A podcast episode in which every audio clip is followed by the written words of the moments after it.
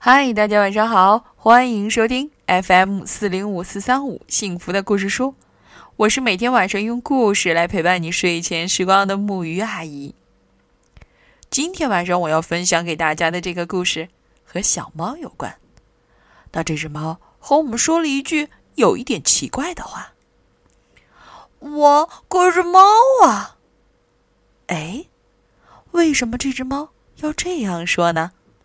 好啦，让我们一起来听听这个故事吧。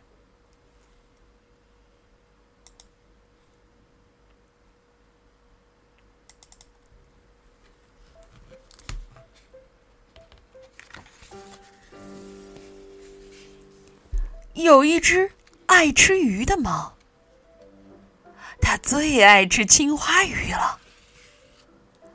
我今晚就吃青花鱼吧，我可好久没吃了。其实啊，它中午刚刚吃过青花鱼。猫在散步时，满脑子想的都是青花鱼。突然，有什么东西飞了过来。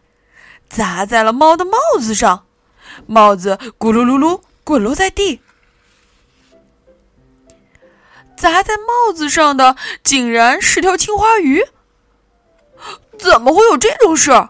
这儿又不是大海。猫扭头一看，树林中大群的青花鱼飞快的冲自己游了过来。哦，莫名其妙，怎么会有这种事儿呢？青花鱼用动听的声音唱着歌。你吃青花鱼了吗？它们轻快的游动着，紧追在猫的身后。你吃青花鱼了吧？青花鱼用动听的声音唱着歌。怎么会有这种事儿？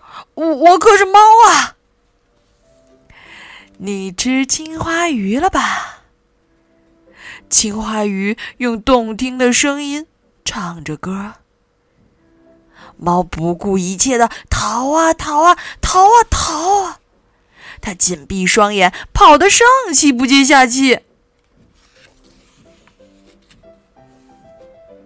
猫好不容易逃出了树林，一股脑往城里跑去。猫气喘吁吁地说。唉，我总算是逃了出来啊！刚才到底是怎么回事？他累得浑身发软，心里后怕极了。猫啊，想找个地方坐坐，便一头钻进了电影院。他找了个位子坐稳，长长的舒了一口气。猫悄悄的环顾了一下四周。唉，啊啊！原来它左边都是青花鱼，啊！再看右边，也满满的都是青花鱼。我可是猫啊！我可是猫啊！猫从城里逃了出来，脚下的小石子四处飞溅，它一溜烟儿的钻进了树林。猫紧闭双眼，大口大口的喘气，啊累死我了！啊，怎么会有这种事儿？我可是只猫啊！我可是只猫啊！猫呼哧呼哧的喘着气，在树林里回荡着这个声音。树林渐渐安静下来。猫一屁股坐在了树墩儿上，环顾了一下四周。树林与平时没什么两样。小鸟在树枝上啼叫，有两三片叶子飘落下来。猫的脚下是刚才丢掉的帽子，还有它扔掉的烟斗。猫。戴上帽子叼起烟斗。又恢复了平时的模样。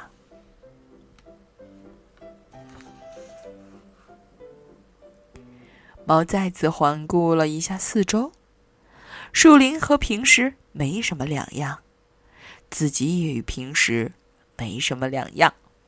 猫站起身挺直腰板说哦好吧我今晚就吃金花鱼吧，我可好久没吃了。”猫又继续散起步来。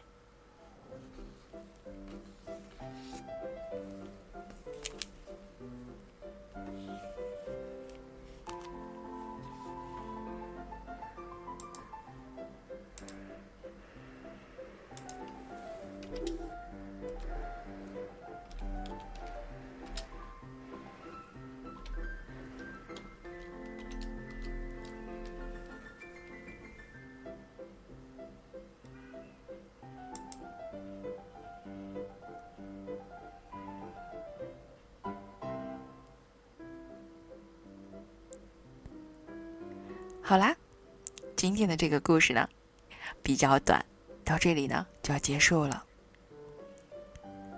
当你打开这本书的时候，你会觉得这本书非常的生动而夸张，连我都不禁为这只小猫乐出声来。但实际上，这个故事揭示了一个非常深刻的一个命题，就是我是谁。对于孩子来讲，他们也需要认识我是谁这样的一个话题。当然，孩子的认知是通过他们的生活和感受来达到的。不信你去问问他，他有没有问过自己：我是不是孩子啊？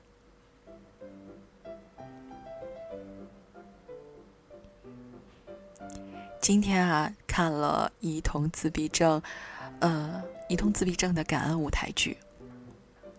在舞台现场的时候，孩子们的表现真的给了我很多很多的触动。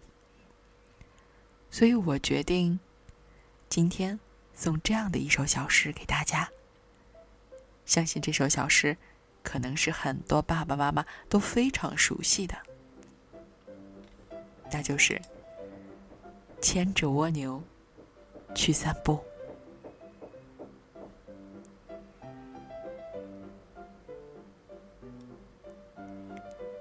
上帝给我一个任务，叫我牵一只蜗牛去散步。我不能走太快，蜗牛已经尽力爬。为何每次总是那么一点点？我催他，我唬他，我责备他。蜗牛用抱歉的眼光看着我，仿佛说：“人家已经尽力了吗？”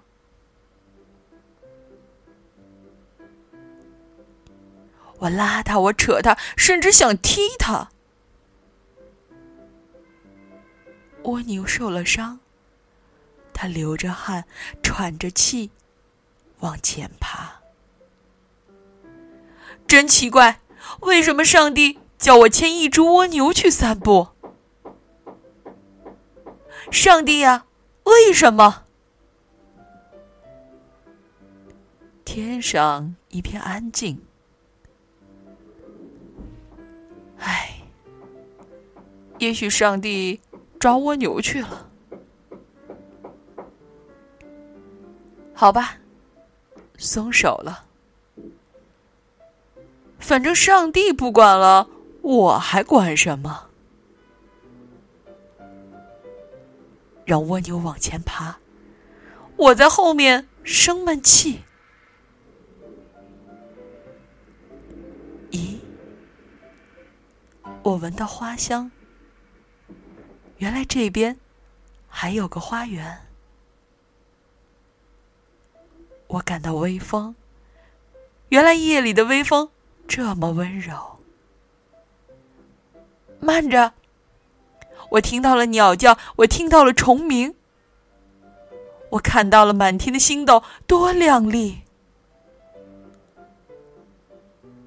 咦，我以前怎么没有这般细腻的体会？我突然想起来了，莫非我错了？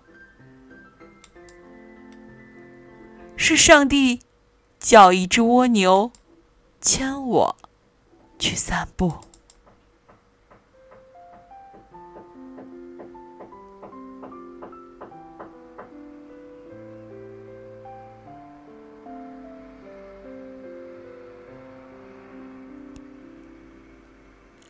好了，今天的故事和小诗到这里就结束了。